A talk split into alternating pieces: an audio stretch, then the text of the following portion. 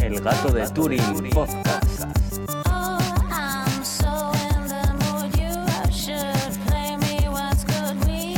Bienvenidos al Gato de Turing. Yo soy Aitor Brazaola Y yo soy Iván Eguía. y esta semana, después de las Navidades y principios de año, el primer podcast del año, pues bueno, venimos a hacer un episodio un poco de todo, ¿verdad? Porque mezclamos un poco de, de todo, cosas que nos han gustado Sí. este año, algunas noticias de tecnología, bueno, hay un poco de todo. Y del espacio, güey. Y del espacio, güey. Bueno, están con, están con nosotras de oyentes también Carla y Paloma. ¿Podéis decir hola? Hola. Bien. Que bueno, hoy tenemos un pequeño público por ahí. Bueno, pues después de, después de esta breve presentación y este tiempo de inactividad, que la verdad que lo, lo lamentamos un poquitín, eh, empezamos con el primer podcast del año. Bueno, pues eh, queremos hacer una fe de ratas, la primera del año. Y esta va para Iván. Iván, Claro, como tú no, no, no echas, no, no dices nada, pues claro, me las cargo yo todas. Ah, a ah, ver, ah. yo, vale, no. Cuando hablamos de los spins de, de los bosones, yo dije que el gravitón tenía un spin cero y, y realmente no tiene un spin cero, tiene un spin 2. Y bueno, yo lo que me refería era que tenía un spin par, pero bueno, sí, es cierto que la cagué un poquito. Y el gravitón tiene spin 0, el que tiene. O sea, el gravitón tiene spin 2, no voy a, no voy a volver a cagar. El gravitón tiene spin 2, el que tiene spin 0 es el bosón de Higgs. Vale, bueno, pues ahí está esa fe de ratas que se dio cuenta Rubén. Así que bueno, un saludo por ahí. Vosotros siempre que veáis que hemos metido la, la pata en algún lado, pues eso, nos mandáis un email o por Twitter o lo que sea. Bueno, pues podemos empezar con lo que tenemos de tecnología, Iván. Me parece bien. Venga.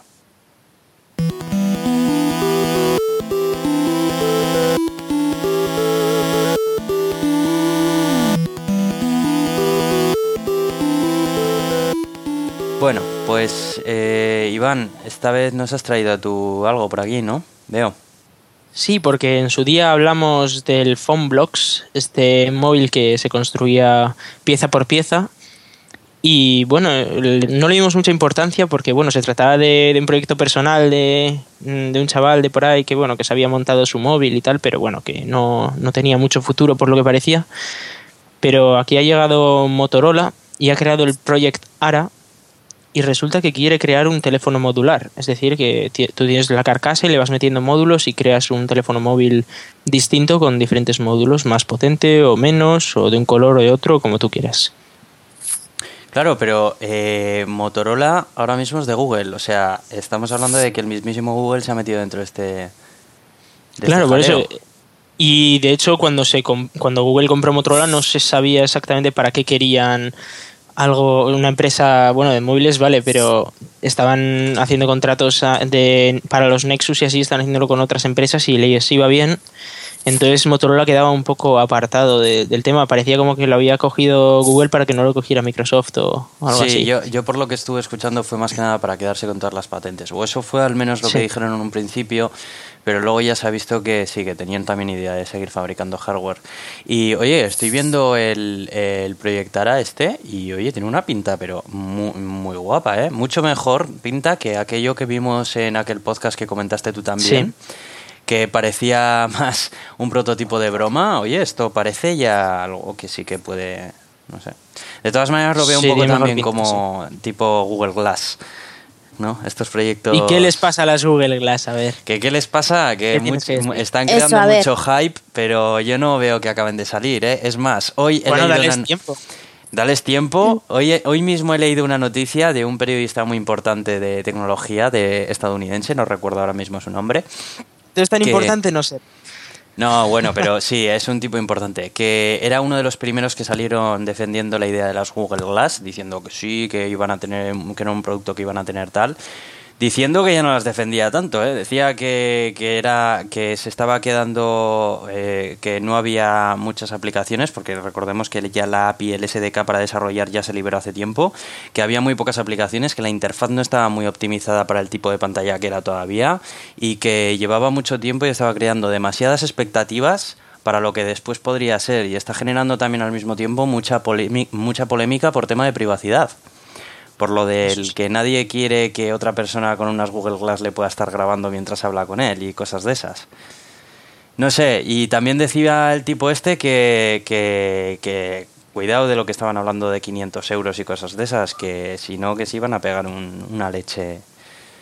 No sé, no sé, ¿eh? yo soy el primero que me encantaría ver esto, de verdad, porque ya sabéis que yo soy un geek consumado y me las compraría si las sacan. Pero todavía no están a la venta. No, no, no, todavía son un prototipo que muy pocos eh, afortunados pueden tener unas y pagando... algún día habrá que pedir unas Google Glasses y hacemos una review o algo. es que yo... Creo que se podría hacer algo. Que cuesta mil pavos o así el kit de el kit SDK, ¿eh? Y es una beta. Bueno, pero que nos, que nos lo regalen, hombre. ah, bueno, claro, con la caché que tiene un proyecto. claro, claro. Pues es que yo había oído a la mañana el programa de radio que escuché a la mañana que una chica se iba a casar y que, que, que le preguntas a una novia, a una amiga que se va a casar, que dicen que no se acuerdan para nada el momento de, del paseo de la iglesia, de la entrada de la iglesia, que en ese momento de los nervios que nadie se acuerda. Pues ha decidido pasar el altar, o sea, desde la entrada de la iglesia a, la capilla, con unas Google Glass para el día de mañana tener el vídeo de lo momento vivido. Sí, no, sí, no te digo que no. La verdad que tiene, tiene usos. La cosa es que mm. si lo sacan, que lo tienen que sacar ya dentro de que supuestamente era para este año, para cuando iban a sacar las Google Glass, ¿eh? Para 2014. Y todavía el proyecto le queda, por lo que he estado viendo, le queda bastante para salir al gran público. ¿eh? No sé, ya veremos a ver lo que pasa. Eh, más o menos por estas fechas del año que viene estaremos hablando acerca de las Google Glass, si han salido. Y, si han salido y han salido bien, igual alguno de nosotros ya tiene unas. Mm, las usamos este verano en Silicon Valley. Mm. Es verdad, si nos pasamos por Mountain View igual nos dejan probarlas o algo, ¿no? ¿Se las han dejado la Leticia Ortiz cuando ha ido hace poco? Bueno, yo creo que más o menos tengo el mismo caché y encima soy más guapo que ella, ¿no? O sea que... No, entonces te lo caso. fijo. Bueno, yo, yo aquí quiero hacer mi crítica personal. Una persona que, que, está ahí de, princesita no me parece la persona adecuada para un proyecto tecnológico tan ambicioso, pero bueno. ya, bueno, pues no sé. Fueron, fueron con su cita a Estados Unidos y pasaron por, por Google y por así y salió en las revistas de marujeo que tengo en la peluquería y salía ahí probándose las gafitas. Ya, ya, la verdad que me chocó verlo. Pero bueno. Qué Pero ya te digo que son un modelo que todavía las gafas eh, para la prensa y todo eso, eh, en plan de cara al público, pues sí, que tal, pero que todavía deben de estar verdes. Bueno, pues eh, yo quería hablar acerca de una página web que, bueno, no es nueva ni mucho menos, pero creo que merece la pena mencionarla. Se llama internetarchive.org. Eh, tiene, bueno, esta página web es una organización con sede en San Francisco que lleva funcionando desde el 1996. Pretende crear una gran librería, eh, una gran biblioteca acerca de todo el contenido relevante que existe en Internet desde aquella fecha y, e incluso más atrás, porque tienen contenidos de incluso más atrás. Tiene varias cosas súper interesantes esta página web. Una de las que más me han llamado la atención es que esta página web eh, tiene un módulo que se llama Wayback Machine, que es eh, una, máquina del tiempo de, Internet, ¿no? Entonces, si entráis en, la página web, que es archive.org, os vamos a dejar apuntado en el blog, como siempre, el enlace, eh, podéis escribir una página web y ver cómo navegar por esa página web en diferentes puntos de la historia, desde que se creó y desde que funciona Wayback Machine, claro. Quiero decir, por ejemplo, podéis entrar en la página web de, de Microsoft, por ejemplo, y navegar hacia atrás y ver cómo era la página web de Microsoft en el 1997. Tal cual, es alucinante. Y la, la verdad es que es un proyecto que tienen que tener unos, unos servidores o algo gigantescos, porque es que están peinando continuamente la página web. De hecho, yo me llegué a encontrar incluso la primera página web que yo hice cuando tenía, no sé, 17 años o 16 años, no sé. Que, y, está ahí. Qué época es aquella, ¿eh? ¿Verdad, Hitor? Pues sí, tío, cuando todavía escribías ahí, escribías en el blog de notas tu HTML, que no sabías ni siquiera lo que era PHP y tal, y bueno, que era el modem de 56K lo predominante y todo. Bueno, ¿Para qué bueno, más? Pues está ahí y la verdad que os recomiendo que le echéis un vistazo a esta página web porque es increíble las, las cosas que puedes encontrar. Eh, y luego, aparte, por completar un poco, deciros un poco de, qué, más, qué más podéis encontrar en esta web, pues podéis encontrar eh, no solo páginas web eh, a lo largo de toda la historia, sino los vídeos más importantes que más, que más sensación han causado en Internet, audios, software incluso, software importante, pero tanto shareware como freeware, como lo que queráis. Hace poco, y esto me ha llamado mogollón la atención, eh, han subido hasta eh, em- emuladores de las máquinas de videojuegos más importantes. Eh, pero máquinas de videojuegos de los años 70, 80 y demás. Bueno, pues puedes entrar en esta página, bajar los emuladores, jugar a ellos. Vamos, es increíble, de verdad, ¿eh? De verdad. Os, eh, os recomiendo que le echéis un vistazo. Bueno, eh, si no queréis comentar nada más acerca de esto, pasamos a la siguiente. Pasamos. Vamos a ver la siguiente. Vale. Eh, bueno, esto, Iván, no sé si estás al tanto, pero la verdad, Muy al tanto, sí. estás muy al tanto, ¿no? El negocio, ay, el negocio. bueno, pues vamos a hablar del Bitcoin. El Bitcoin, para el que no lo sepa, es una moneda virtual que se, se está intentando implantar eh, en Internet, pues, y bueno, quizá eh, eres, est- tú estás más enterado de, de Iván del- para hablar acerca del Bitcoin, de lo que es y demás. Puedo decirlo yo, pero vamos, yo creo que tú como has Sí, andado bueno. con temas de estos y además puedes Bitcoin- explicar, sí. Sí, voy a explicar un poquito lo que es un Bitcoin. Bitcoin es una moneda electrónica, es decir, no, no es como las monedas que tienes en la cartera, eh, solo funciona por internet. Y, y bueno, eh, se basa en que es muy complejo desencriptarla, por, por eso hay un montonazo de ordenadores que están trabajando todo el día para desencriptar la moneda. Y poco a poco se va generando nueva moneda, todo con, sin necesidad de, de control estatal ni nada, porque todo funciona con una, con una red P2P que se llama peer-to-peer, es decir, todos los ordenadores que estén usando esa moneda se conectan entre ellos y unos a otros se validan las transacciones y, y funciona todo como una, como una cadena de transacciones. Digamos que tiene un algoritmo que es mediante el cual se, se genera nueva, nueva cantidad eh, de esta moneda y cada vez que se genera más cantidad de esta, de esta moneda en Internet eh, eh, es más difícil crear esta moneda. En la, en lo- las monedas normales, las tradicionales, por ejemplo el euro, el dólar o demás, el valor de, de una divisa está como quien dice en la cantidad de esa divisa que existe en el mundo, ¿no? Entonces, ¿qué pasa? Que cuanto más cantidad de esa divisa exista en el mundo, esa divisa cuesta menos dinero. Por eso muchos de los, eh, por eso ha ocurrido mucha inflación con las últimas monedas que existen, porque ¿qué ocurre? Que eh, realmente la moneda, eh, digamos que es como un pagaré eh, de las arcas del Estado. Entonces, ¿qué ocurre? Que cuando ese pagaré de las arcas del Estado una moneda en concreto, como puede ser el euro, eh, hay un dirigente de turno que en un caso de extrema necesidad puede darle al botón de crear más monedas, más dinero para salir de la crisis, ¿qué está ocurriendo? Que está dando más dinero eh, en circulación está habiendo más dinero, pero se está generando una inflación. Esa inflación lo que es, en realidad, es que al haber más dinero, el dinero cuesta menos en relación con otras divisas.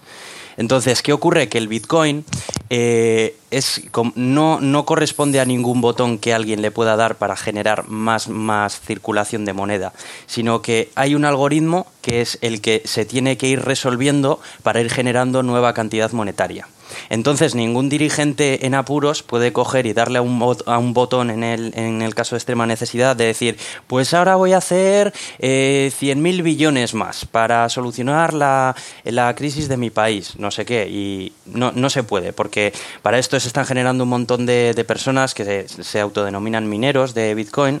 Eh, corrígeme si me equivoco, Iván. que Sí, igual sí, aquí cierto. estoy mineros de Bitcoin que básicamente lo que tienen es pues una serie de ordenadores súper potentes que están continuamente intentando resolver ese algoritmo para ir sacando pues nueva cantidad económica.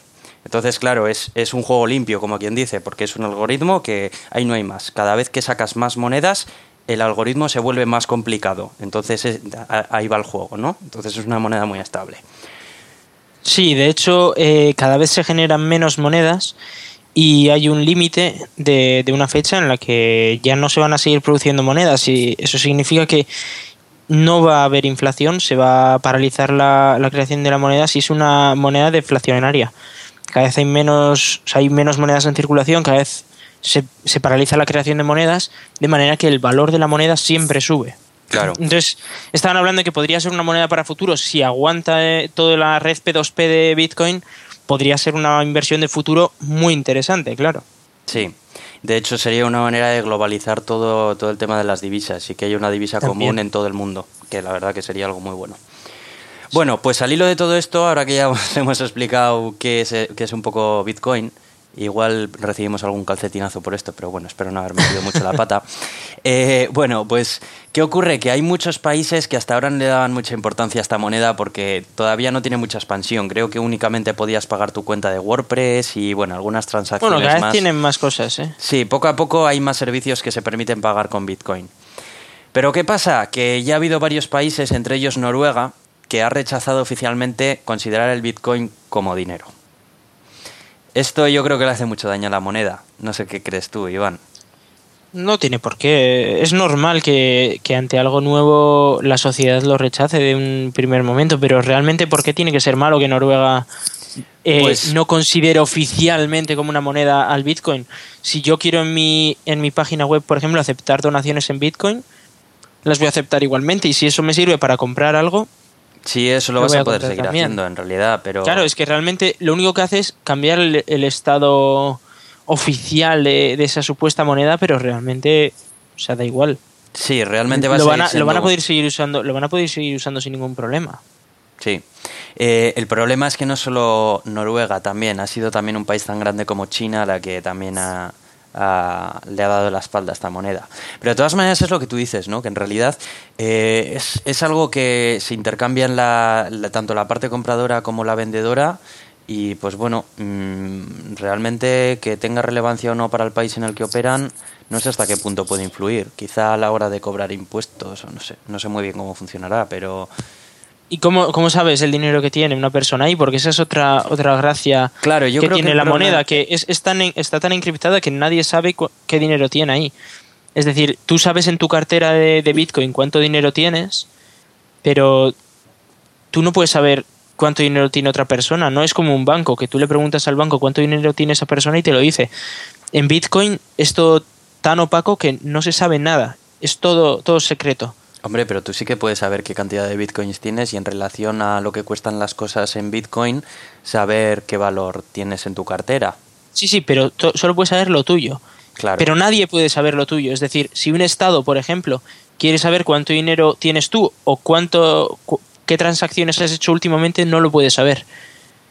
ah, quieres decir es- que, que con claro. respecto a ellos, claro, que ellos no pueden. Es todo anónimo. Claro, el problema de esto es que se genera un- una corriente de dinero negro, ¿no? Porque esto en realidad sería dinero. Bueno, tú en el momento en el que compra, a la hora de comprar bitcoins con dinero físico normal, tú sí que realmente estás eh, justificando ese dinero a dónde va. Eh, bueno, a ver. Porque si no Imagino se que sí. para blanquear dinero. Es que se usa para blanquear dinero, por supuesto. Pero, ¿Ah, sí? hombre, claro. Y no sé si alguna vez has visto por la Deep Web y todo.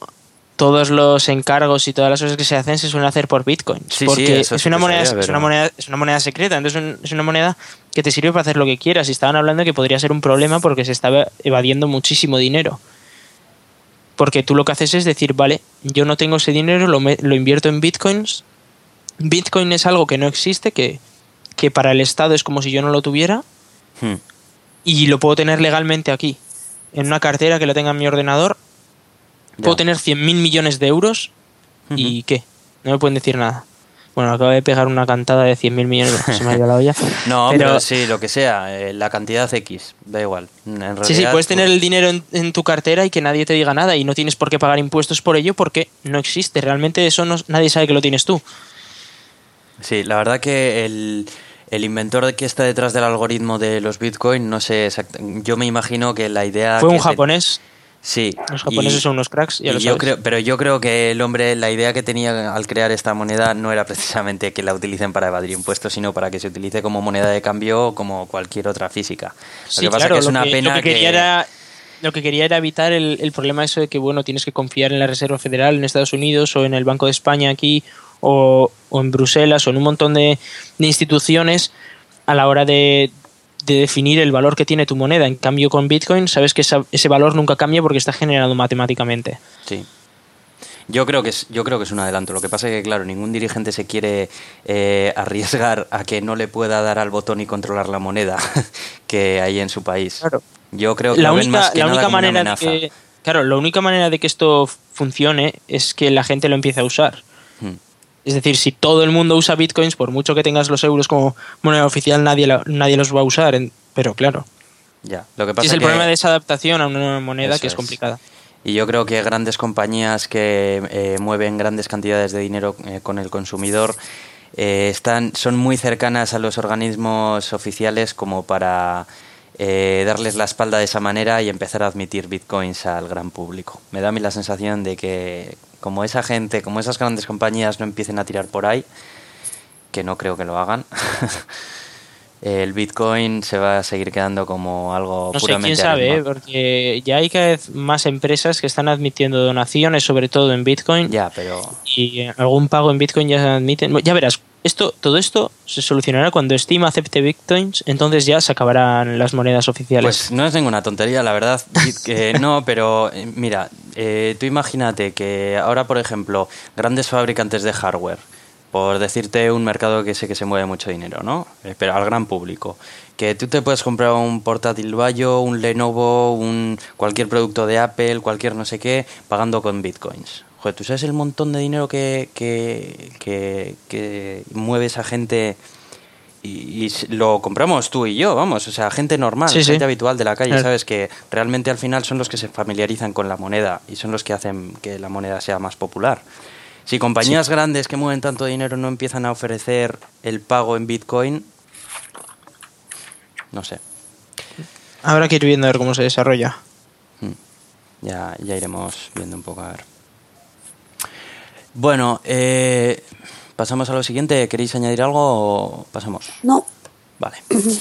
Bueno, eh, quería recomendar un par de apps que en realidad, bueno, no son apps, son servicios web que, bueno, disponen de aplicación para prácticamente cualquier plataforma y demás. Que, joder, la verdad que me he dado cuenta que la utilizo mogollón y, bueno, yo creo que a más gente le puede resultar de utilidad. La primera de ellas es Trello. Eh, para los que no conozcáis Trello, Trello es eh, una implementación al mundo digital del método Kanban de gestión de proyectos. El método Kanban básicamente es un método mediante el cual pues se organizan las cosas que hay que hacer en el proyecto en pizarras. Entonces hay una pizarra de cosas que hay que hacer, una, cosa, una pizarra de cosas que se están haciendo y otra pizarra de cosas que ya están hechas. Entonces, eh, a medida que se van viendo cosas en el proyecto que es necesario hacerlas, normalmente proyectos de software funcionan muy bien, pues se van añadiendo tarjetas a esa, a esa pizarra, se pegan las tarjetas, ¿no? Y eh, pues hacer no sé qué, hacer no sé cuánto bocetos de no sé qué no sé cuál. Y bueno, pues luego, pues a medida que se va viendo que se puede soportar la carga de trabajo, esas tarjetas se mueven de la lista de cosas que hay que hacer a cosas que se están haciendo y pues ahí se apuntan una serie de componentes del equipo, eh, se reparten las tareas y bueno, en esas tareas se pueden ir añadiendo comentarios y demás. Bueno, pues eh, hay un servicio web llamado Trello que dispone de una cuenta gratis y una cuenta premium. La cuenta gratis eh, da de sobra para hacer prácticamente, para llevar prácticamente cualquier proyecto de software o de no software o lo que sea, o remodelación de, la decoración de mi habitación, por ejemplo. Pues perfectamente lo puedes hacer y es que eh, puedes incluso compartir estas pizarras con otros usuarios de Trello.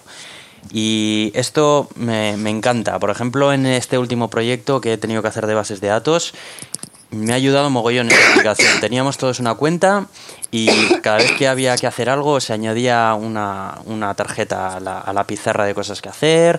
Rápidamente nos asignábamos quién se encargaba de cada cosa. Cuando surgían problemas se apuntaban en, una, en un panel de comentarios de la, de la tarea.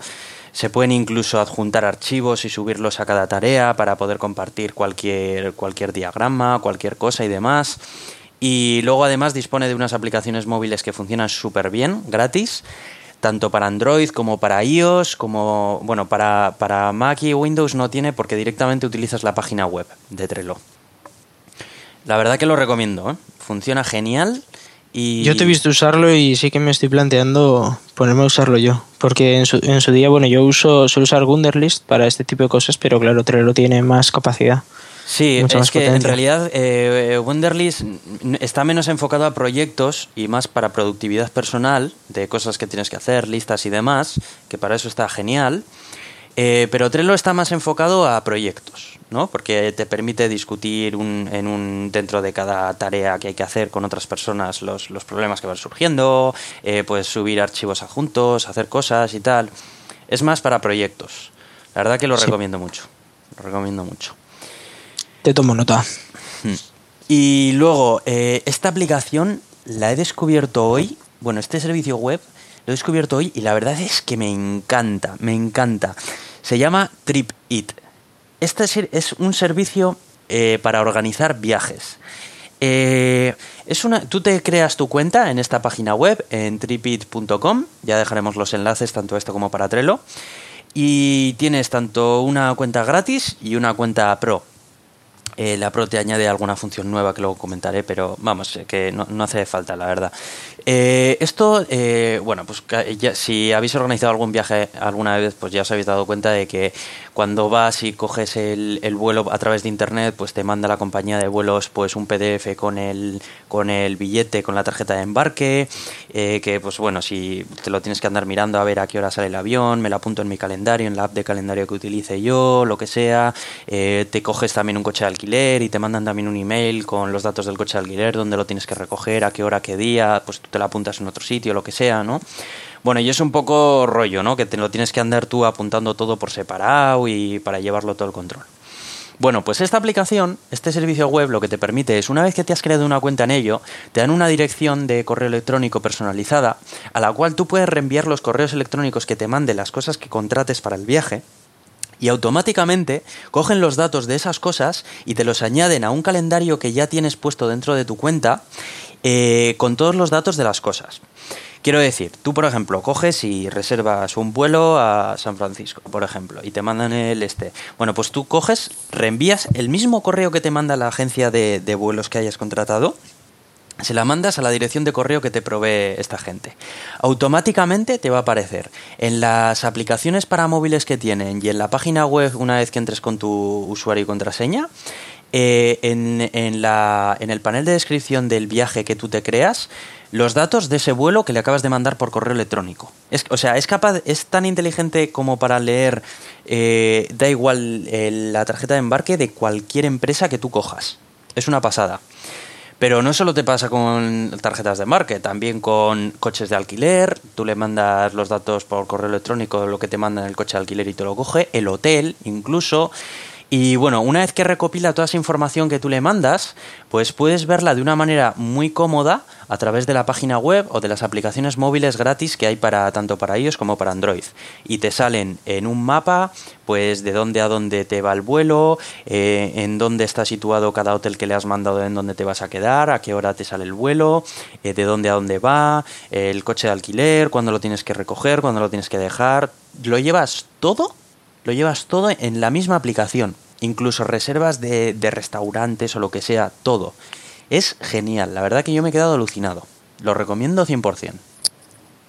Sí, la verdad es que lo estoy viendo y tiene muy buena pinta. Me ha recordado a, una página que, que, conocí hace no mucho, Triporg se llama, que también pondremos el enlace. Y en este lo que tú haces es que cuando vas a una ciudad a visitarla, por ejemplo, te dice las zonas de la ciudad que, puedes visitar según tus gustos, tus preferencias o tu ruta, los días que vas a estar, cuánto tiempo libre vas a tener, etcétera. Entonces mm. me ha recordado porque dices, claro, entre uno y el otro puedes montar un viaje de la leche. Sí, sí, la verdad, estoy mirando ahora lo de TripoRG, que alguna vez sí que me has mencionado, Y estoy viendo que eso te da, pues en relación a tus intereses y tal, puntos de interés. Y yo creo que sí, ahora que lo dices, combinas estas dos cosas y la verdad que no dudes que para nuestro futuro viaje lo, vamos a lo voy a utilizar, vamos.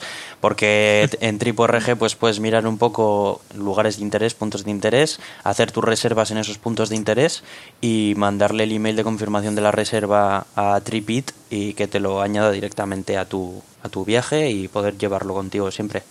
La verdad que me parece un tándem muy bueno. Lo pondremos a punto este verano. Sí, sí, este verano lo utilizaré y bueno, ya, ya os diremos a los oyentes a ver qué tal es en la práctica. Porque también tengo que deciros que, como lo he descubierto hoy, no lo he podido llegar a probar en la práctica, que al final es donde se ve si la aplicación funciona bien, se cuelga, te deja sin la. Te, te recoge mal los datos de la tarjeta de embarque y te manda una hora en vez de la otra. Yo, por si acaso, me lo voy a llevar todo en Dropbox. Pero bueno, ya, ya os comentaremos cuando, cuando volvamos a ver qué tal funciona en la práctica. O alguien que lo pruebe, alguien que nos está oyendo que vaya a hacer un viaje y que lo pruebe. Claro, claro. O si alguno ya igual estáis diciendo, joder, acabáis de descubrir eso, si yo ya lo conocía desde hace mil años. Pues bueno, pues no pasa nada. Nos mandáis, nos mandáis. Pues que deje, que deje comentario en el gato de Turín. Efectivamente. Mandarlo por correo, por Twitter, lo que queráis. Bueno, y lo siguiente que tengo por aquí es algo que me llamó la atención, pero y a la vez me hizo mogollón de gracia. Eh, lo leí en Genbeta y es eh, los 10 mandamientos del programador humilde. ¿Los has llegado, has tenido tiempo para mirarlo, Iván? Eh, he empezado a leerlo, pero vamos, no, me ha dado tiempo a leer los 10 mandamientos. Perfecto, porque así los leo ahora para todos, porque me parecen increíbles, son muy cortitos cada uno. bueno, el primero de todos dice, comprende y acepta que te vas a equivocar. Nadie es infalible, ni siquiera tú. Tal cual. Bueno, bueno, esto a mí me parece muy prepotente por su parte. Segundo, no eres tu código. Si alguien te dice que algo en tu código está mal, no te lo tomes como un ataque personal que haya que resolver con un duelo al alba.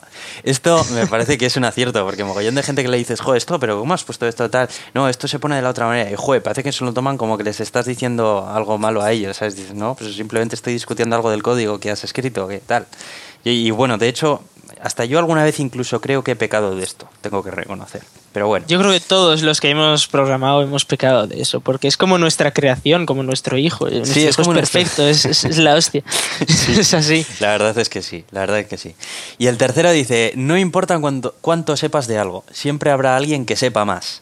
O de lo que es lo mismo, a los sabelotodos se les termina tocando la carita, acepta los consejos de los demás. Esto es una verdad como un templo, macho. Sí siempre va a haber alguien que controle más acerca de algo, así que es mejor escuchar siempre. Esto se puede aplicar, esto, esto que estoy leyendo también es de programación y tal, pero se puede aplicar prácticamente a cualquier ámbito de la vida, ¿eh? Pero bueno, la verdad que me ha gustado. Cuatro, no reescribas código sin consultar primero. Esto me encanta. Sí, porque hay eh, alguno que igual es para matarlo con las cosas que haces. Es increíble. Eh, no, no solo eso, sino que siempre conoces a alguien que se quiere hacer su propio motor de juego o su propio no sé qué y dices, a ver, Mira primero, porque probablemente lo que estés haciendo, que estás invirtiendo tantas horas, ya lo hayan hecho mil personas antes que tú y encima mucho mejor. ¿Me estás diciendo que, yo me esté montando un motor gráfico no, no te parece algo bonito y divertido para pasar el rato? Me parece tremendamente didáctico. Pero, pero de ahí a que sea realmente útil, yo creo que Perdona, pero va a ser muy útil. Va a ser, va a ser muy útil porque a ver, si tú haces algo que está muy especializado, puede llegar a ser muy útil, aunque estés reinventando la rueda. Claro, pero ahí ya es una rueda muy especializada. Ahí ya no estás reinventando la rueda, ahí ya estás hilando fino, ahí sí, pero bueno, si no. Bueno, quinto, trata a la gente que sabe menos que tú con respeto, diferencia y paciencia. A nadie le gustan las los perdonavidas y similares. Esto también es muy importante. Muchas veces a veces nos creemos que, joder, este cómo no, no puede saber de, esto, si, si este framework es más antiguo que, o lo que sea, nada, siempre... no todo el mundo es tan viejo como tú, Aitor. No, no, no, empieces diciendo eso porque no es verdad y lo sabes. Bueno, sexto, la única constante en el mundo es que cambia, es decir, no tengas miedo al cambio, es más, aprovechalo, efectivamente. Por favor, actualicen Symfony, enseñen Symfony en las universidades eh, a su última versión. ¿Eh, Iván? Por favor, por favor, no volváis a hacer eso. No. No he podido estar trabajando cuatro meses con Symfony 1.4 que lleva sin soporte desde hace dos años ya. Es como, no puede ser, no. Que no había ni documentación ni nada. Preguntabas en los foros y lo que te decían era, claro que no funciona, actualiza la versión. es así. Yo me estaba acordando de ti con Symfony cuando estuve leyendo esto, pero bueno. Siete, las, verdades, las verdaderas posiciones de autoridad parten del conocimiento y no del puesto. Esto también es tal cual, para imprimirlo en piedra, macho. Sí, lo que pasa, lo que pasa es que luego esto no es aplicable a la política, por ejemplo, pero bueno. Ya, pero bueno, por desgracia. 8. Lucha por lo que crees firmemente, pero acepta la derrota si se produce. Vamos, que no seas un roncero de la vida y del desarrollo. Esto también es algo que se puede aplicar a cualquier otro aspecto. Bueno, pero también tiene, también tiene su gracia que una vez estás completamente derrotado y has perdido todo y te das cuenta de que no tienes ninguna razón, tú sigas luchando por ello por el hecho de que es tuyo. O sea, eso tiene también su gracia. Sí, bueno, en cierto modo. Nueve, esta me encanta. No seas el tipo del cuarto oscuro. Siempre es mejor trabajar en espacios abiertos y colaborativos y con ventanas. Guiño, guiño a Alchemimeister. Pero no puede ser. Pobrecillo. Le, vamos a tener que traer al podcast un día, ¿eh?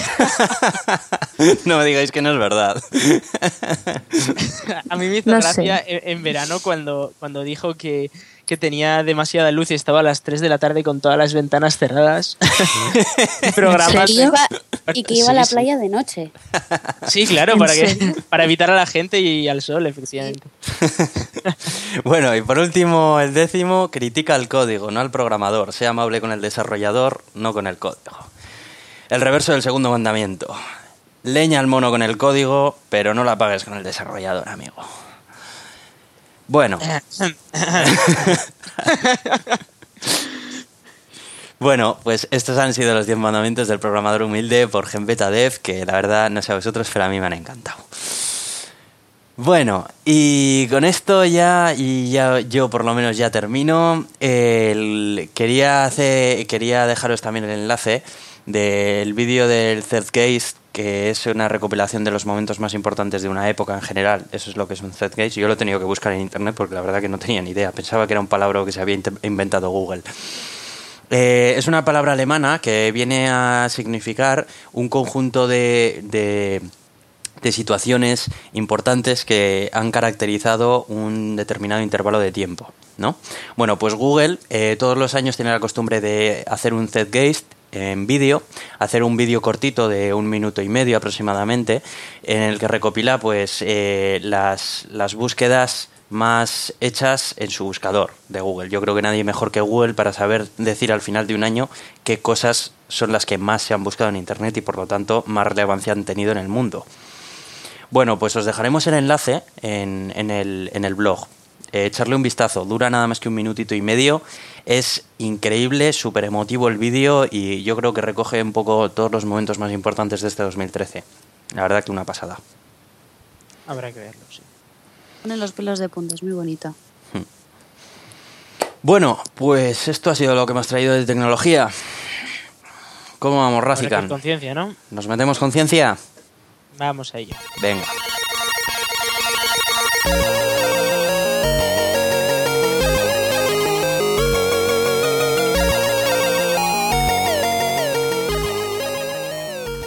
Bueno, pues hoy en ciencia traemos espacio y solo espacio porque realmente en ciencia qué más vamos a traer bueno eh, quiero hacer quiero hacer un especial de bioquímica de un artículo muy chuli pero pero vamos a hablar ahora un poco de, espacio que, también mola no hombre dale caña. Que además eh, tengo constancia de que han ocurrido unas cuantas cosas muy interesantes.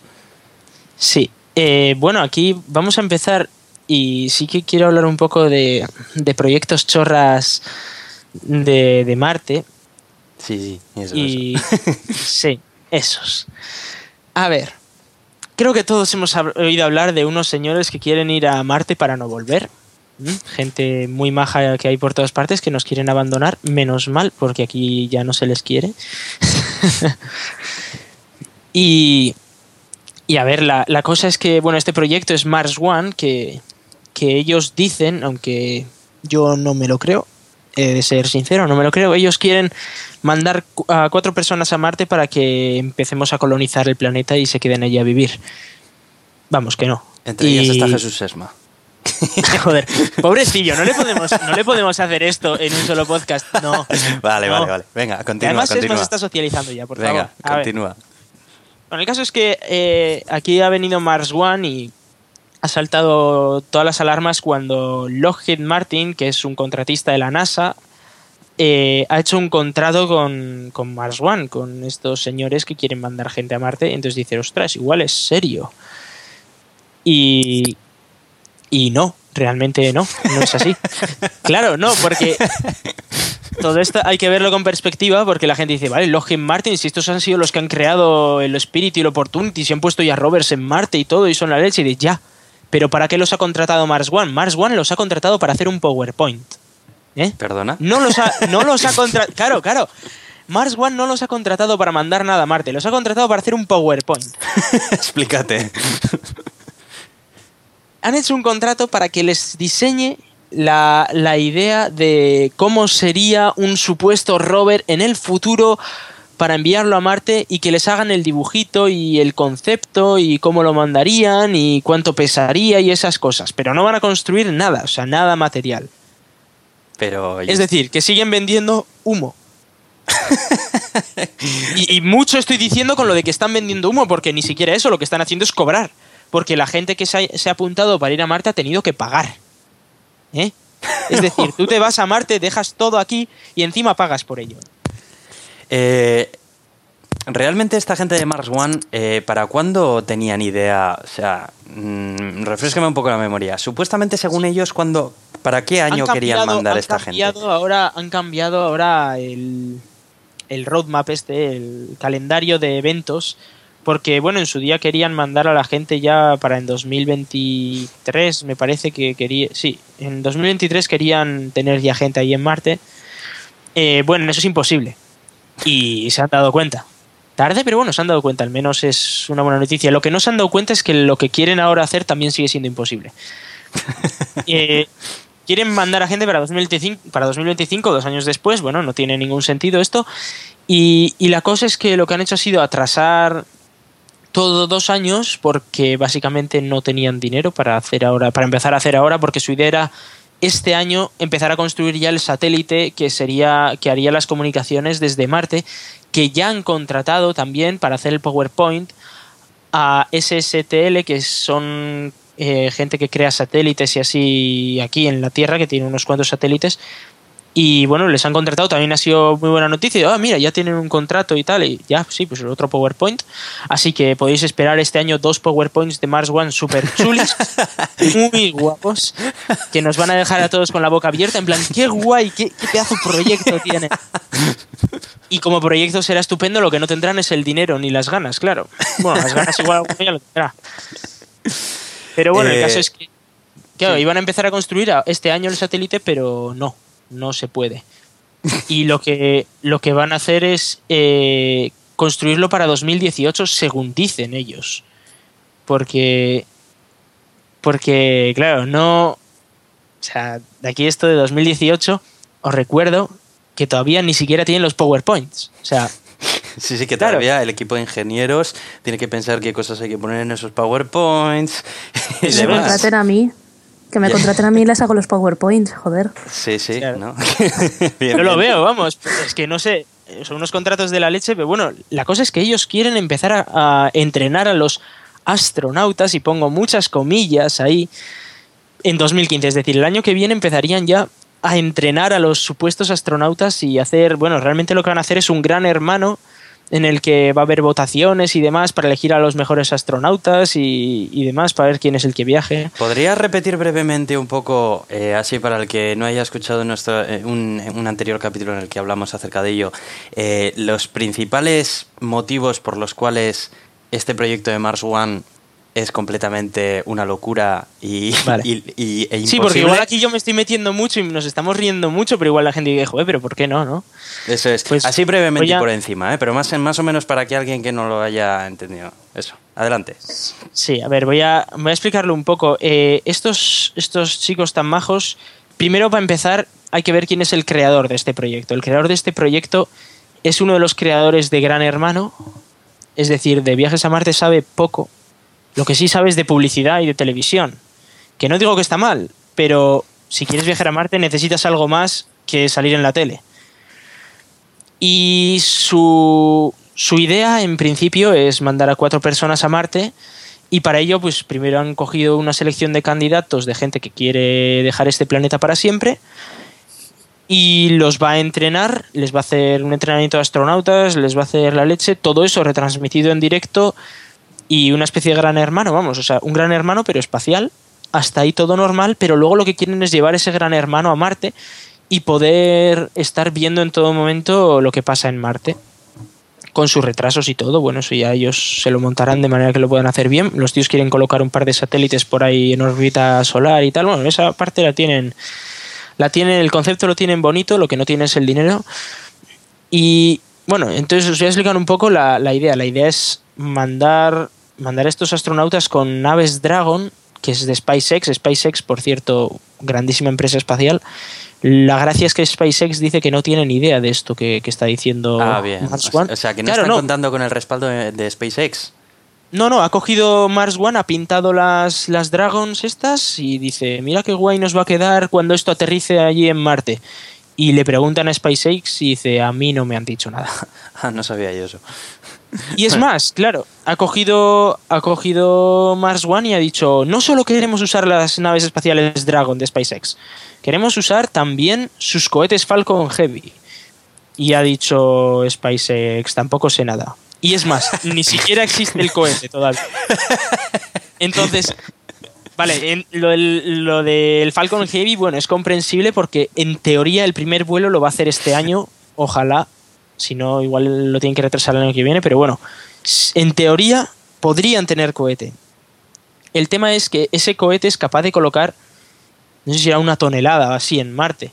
Estamos hablando de que quieren montar una base que yo, aquí solo ya la, la base preliminar, estoy viendo que tiene seis naves espaciales Dragon, cada una de ellas tiene seis toneladas, o sea, estamos hablando de, de lanzar ni más ni menos que, a ver, es que no puede ser, lanzar seis, seis Falcon Heavy por cada nave, 36 cohetes para montar la base. 36 cohetes del cohete más grande del mundo, Eso yo creo que... que todavía ni- no está en servicio. Ni, ni siquiera la, la- no hay, yo creo que no hay agencia espacial que disponga de tanta No, pasta como para no hay tener- dinero, no hay dinero para lanzar eso. no hay dinero en el mundo para financiar todo eso, macho. A ver si, ¿Cómo a ver si no? se, a ver si se unieran. Dinero en el mundo sí que hay. A ver si, si no lo metemos Solamente hay en que pero sí, solamente hay que quitar en sanidad y todo eso y ya está, solucionado. Creo que te hace falta quitar más de la sanidad de más de un país para poder hacer eso. Sí, Pero bueno, que si, si estaríamos hablando de que, de que son de que son agencias igual que la NASA ha estado hablando con la Agencia Espacial Europea, con la Agencia Espacial Japonesa y entre todos dicen igual con los rusos, igual entre todos y montan un proyecto de estos, pues dices, bueno, igual lo consiguen. Va a ser complicado, pero igual lo consiguen porque los tíos tienen muchísima experiencia y controlan. Pero que te venga un productor de Gran Hermano a decir que va a mandar 36 cohetes de los más grandes del mundo a otro planeta para grabar un Gran Hermano allí, La verdad es que suena chiste, sí. claro, es que a mí me, me sorprendería mucho siquiera que, consiguen, que consigan sacar algo de, de la Tierra. O sea, me sorprendería muchísimo que algo despegara del suelo. Ya, A que- Marte ya sé yo que no van a llegar. Al menos no van a llegar en 2025 seguro, vamos. Joder. Pero me sorprendería mucho que llegaran antes de 2050. Pero con, esta, con este proyecto seguro que no. Y, y lo que sí que es verdad que, que hablaba Daniel Marín, un antiguo compañero que estuvo aquí en los primeros podcasts, eh, que no, que no es solo el problema de que esta iniciativa no va a salir, sino que es el, es el problema de que futuras iniciativas no van a conseguir patrocinadores precisamente porque dirán, Buah, ya está aquí otro garrulo que quiere mandar a alguien a Marte. Ya. Y es posible que alguien que sí que tenga una, una buena base, un buen proyecto, Sí. se quede fuera por, porque han venido estos de Mars One y han hecho una cagada mortal. sí, la verdad que es un problema para, para más adelante. Claro.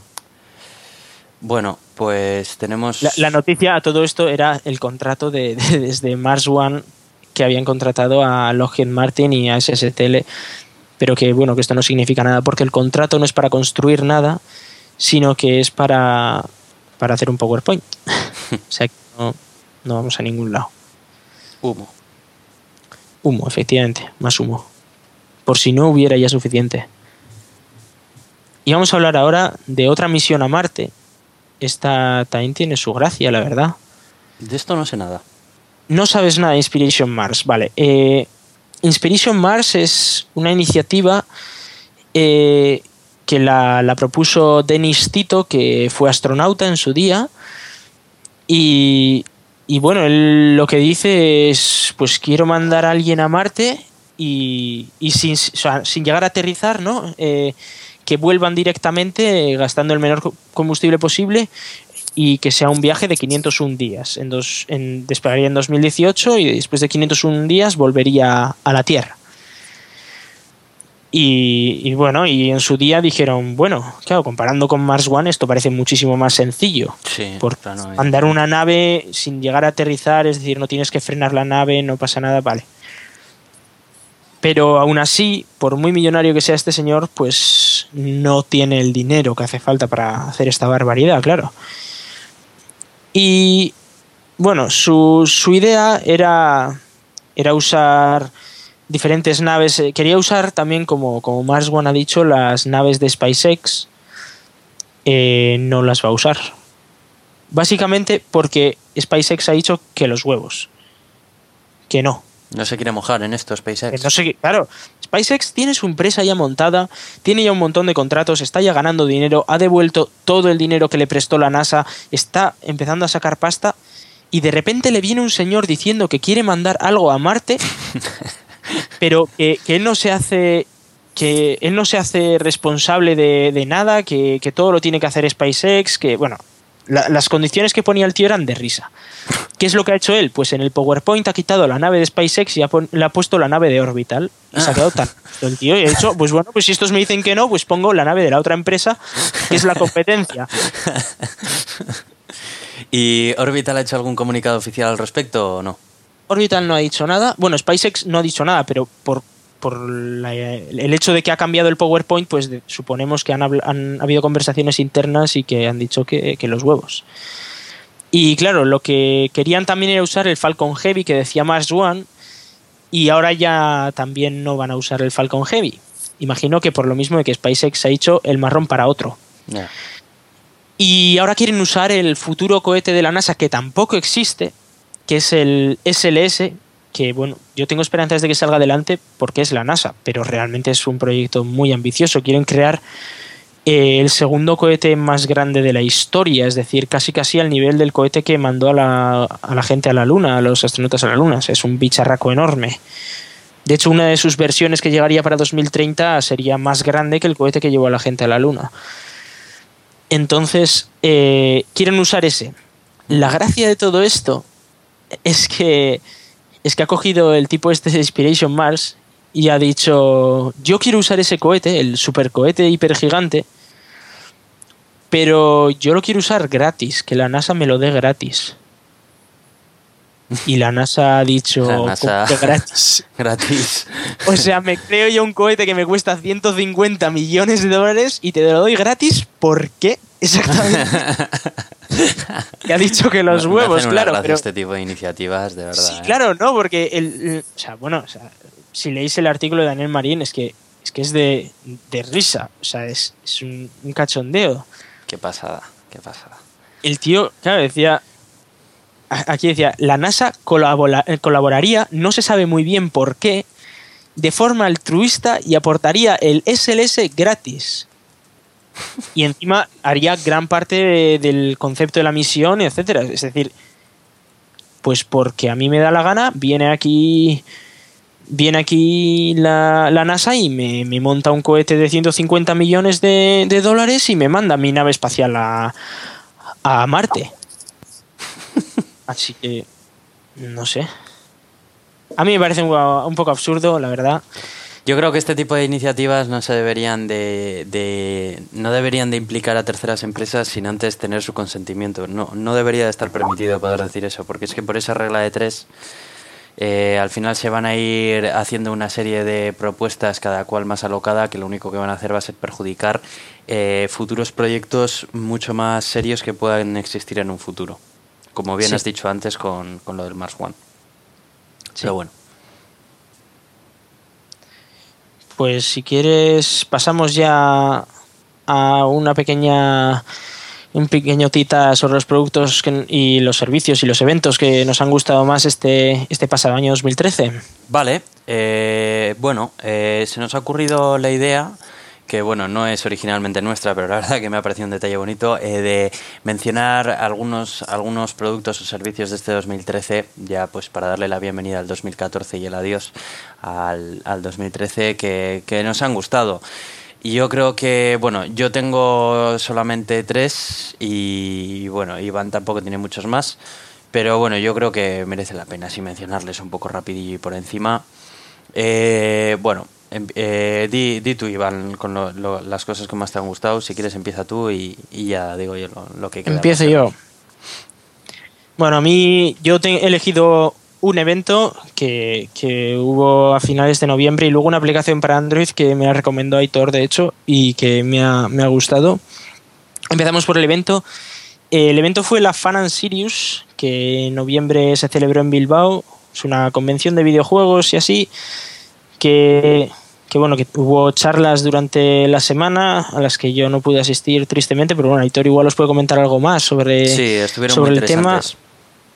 Y eran, eran Eso es todo lo que tienes que decir. No, eran, eran charlas enfocadas. eh, este- evento tenía dos caras, como quien dice, ¿no? Una cara pública más enfocada al consumidor de videojuegos habitual y luego la cara eh, que era más en torno al desarrollador de videojuegos. Entonces, durante la semana se produjeron una serie de conferencias con personalidades muy importantes de- del mundo del desarrollo del videojuego, las que asistí a varias de ellas, la verdad que muy, muy interesantes. Y luego el fin de semana, que es el evento que, bueno, te dejo a ti que lo termines de comentar, que es el que estuviste tú también. Sí, en, en el fin de semana lo que tuvimos fue un evento de videojuegos, etcétera, que nosotros participamos, como ya os contamos en el último podcast, que no ganamos precisamente jugando al Call of Duty Ghosts, ¿verdad, Aitor? No, pero hay que reconocer que fue nos dieron divertido. una paliza terrible. Sí, sí, sí, nos lo pasamos muy Mancos. bien. O sea, fue, fue la leche. bueno, tampoco tanto, ¿no? Yo la verdad es que era la primera vez que usaba un mando de Xbox, la primera vez que usaba una Xbox y la primera vez que jugaba al, al Call of Duty, Ghosts. Entonces, bueno, podéis entender que, que nos dieron una paliza interesante. Y bueno, allí también fue donde conocimos a Paloma, Sí, ¿verdad? efectivamente. Así que Sí. Bueno, y por eso y por muchos motivos más, yo creo que la Fan and Serious sí, estuvo muy Sí. divertida y Mola. además era un evento eh, que apuntaba Jazz Dance. al Jazz Dance también, el que Carla conoció el el Jazz Jazz y Dance, demás. efectivamente. Pero el- yo, Cosplay. Carla se enamoró del Jazz Dance. yo con lo que me quedo de ese a de- de- ¿Sí? ¿Carla? ¿Ibas a Me decir llegaron a algo? decir a ver si a ver si me habían contratado para bailar y todo. Que me dijo el chico. Efectivamente. Bueno, yo con ese evento, ya por terminar con ese evento, yo con lo que me quedo fue eso, que era muy, muy abierto al consumidor de videojuegos, eh, de, no como las conferencias de dentro que eran más técnicas, y lo hicieron muy entretenido. Yo creo que, joder, me molaría que se hiciesen más, más cosas de estas en Bilbao. Sí, estaría bien. Porque aquí realmente, aparte la Euskal y así. pff, Sí, pero la ¿Qué- Euskal es más más tenemos? general de todo. Sí, la Euskal es la leche. en su día habrá que presentarla como, como se merece cuando lleguen Por las fechas. por supuesto. Y bueno, quería hablaros también de una aplicación que me presentó Aitor que se llama Pocket Casts, que es una aplicación que sirve para seguir podcasts desde el móvil. Tú te la instalas, te, te suscribes a unos cuantos podcasts y luego desde ahí pues puedes, puedes escuchar los episodios según llegan y guardarlos o favoritearlos o lo que quieras. Puedes sincronizar encima tus dispositivos y todo, así que bueno, la verdad es que me, ha sido útil porque este año he empezado a conocer podcasts y así con esto de que me he metido en el mundillo un poco. Y la verdad es que me gusta, gracias Aitor por la recomendación. No sé si quieres contar algo más sobre ella. Nada, eh, lo que has dicho tú, es un, es un cliente de podcast de lo mejor que hay en Android. Yo cuando estuve con mi Nexus, la verdad que me encantó. Yo venía de utilizar Downcast, que es un, un cliente para podcast de iOS con bastante reputación y también muy bueno. Si alguien nos está escuchando y tiene iOS, se lo recomiendo. Si le gustan los podcasts, es el que yo utilizo. Si, Y- si alguien nos está escuchando y tiene iOS, puede decidir cambiar de móvil también. O sea que no, no le vamos a decir.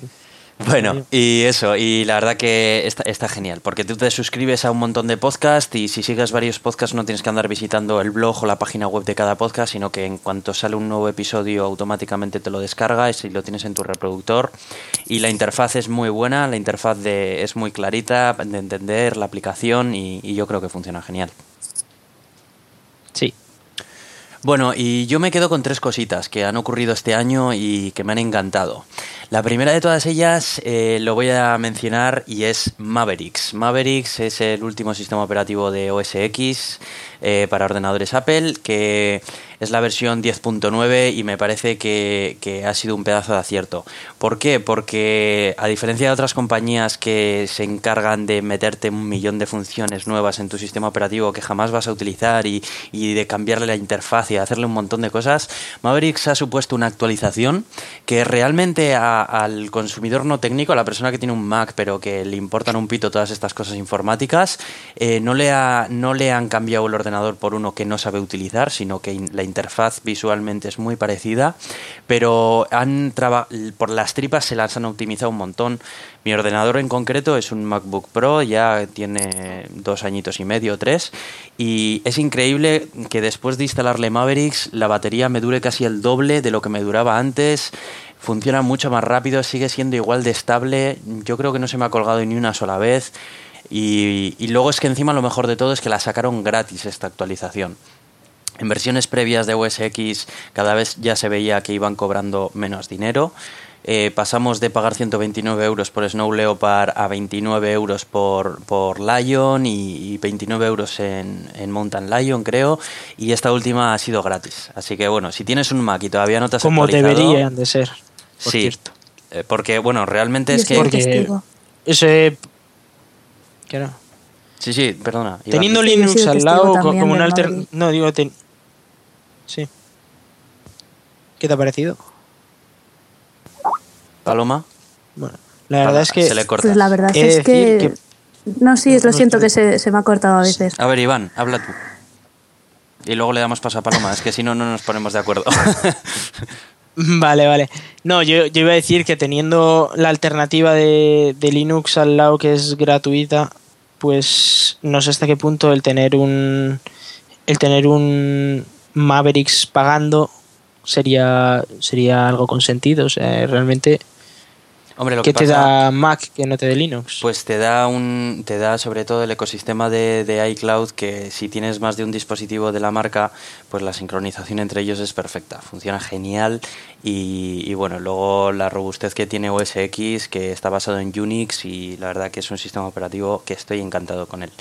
Linux está basado en Unix. Sí, y no digo nada de Linux, de hecho yo soy el primero que dice que si tengo que utilizar Por eso un te PC digo que antes qué, de qué Win- ventaja te da pues te da bueno, la nube. Bueno, pero también hay productos de la nube para y el montón de aplicaciones que funcionan para OS X que son de mucha calidad y de una gran calidad y en general. Sin más, quiero, quería mencionarlo como, como un sistema operativo que la verdad me, me ha encantado que lo saquen este año y yo creo que es digno de mención. Bueno, y luego otro servicio del que quería, que quería mencionar es Feedly. Feedly es el sucesor de Google Reader. Me acuerdo que al principio de este año todos se llevaban la mano las manos a la cabeza, que Google Reader echaba el cierre, que qué vamos a hacer con nuestro lector de noticias preferido, que se sincronizaba en la nube, que había tantas aplicaciones móviles que se sincronizaban con él.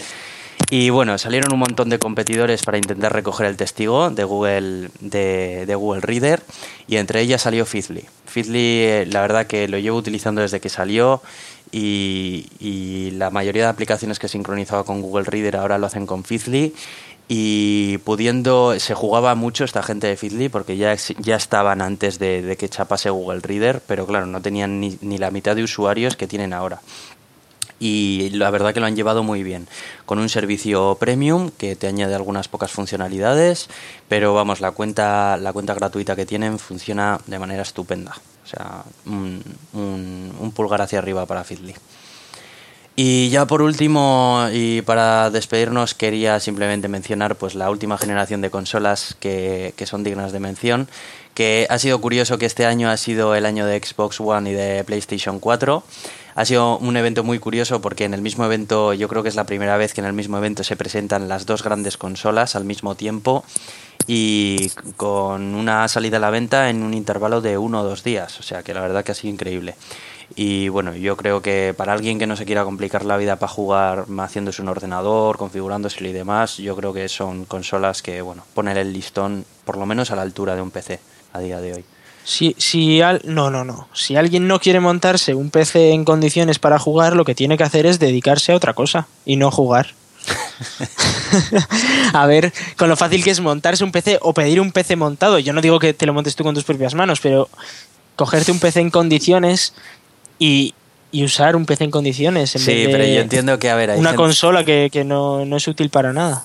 Bueno, o sea, estoy seguro de que hay mucha gente que le encanta darle al botón, que se encienda, meter el CD del juego y que funcione. Y yo la verdad que lo entiendo. Y bueno, yo creo que, que dedicada a toda esa gente es, es una ¿Y qué va a acabar esto? No, no, ya, ya verás, ya verás. Cualquier día de esto acabamos con gente jugando a videojuegos en los móviles o yo que sé qué. En fin. bueno, pues esto era lo que traía y bueno, espero que... Y con esto nos vamos despidiendo. Sí, vamos a dejarlo ya por esta semana, ¿verdad? Yo creo que, bueno, ha estado bien, ¿no? Ha estado completito este último, este último episodio que, que me ha sacado para, para suplir a toda esa gente que nos ha echado en falta, que agradecemos que, Sí, ya, ya venía siendo hora, es verdad. que la gente nos eche en falta. Pero bueno, Bueno, pues nos despedimos con los métodos de contacto. Eh, podéis mandarnos un email a elgatodeturin.gmail.com eh, descargaros el podcast nuestro en iTunes o en iVoox o desde nuestro blog que es elgatodeturin.com y eh, podéis hablarnos a través de Twitter, yo creo que es lo mejor porque es lo que más rápido recibimos, a nuestra cuenta de Twitter que es arroba elgatodeturin. Y bueno, mm, nada más, yo soy Aitor Blazaola, arroba cronosnhz en Twitter. yo soy Iván Eguía, arroba Razican en Twitter. Y también tenemos dos invitadas. Está Carlita, que es Carlita Lana en Twitter, ¿no? Nala. Me suena. Arroba Gasnita. Nala. Carl- Bueno, ahí está. Y Paloma, ¿cómo eres tú en Twitter? A ver, que no eres Twitstar ni nada. A ver, a ver, Paloma, que se te Es arroba... ¿Se me oye bien? Sí, sí, se te oye. sí. Eh, Sí, sí. Es arroba Janita Tornados. Muy bien. Bueno, pues con esto, hasta la siguiente. Chao, chao. Hasta la semana que viene. Adiós.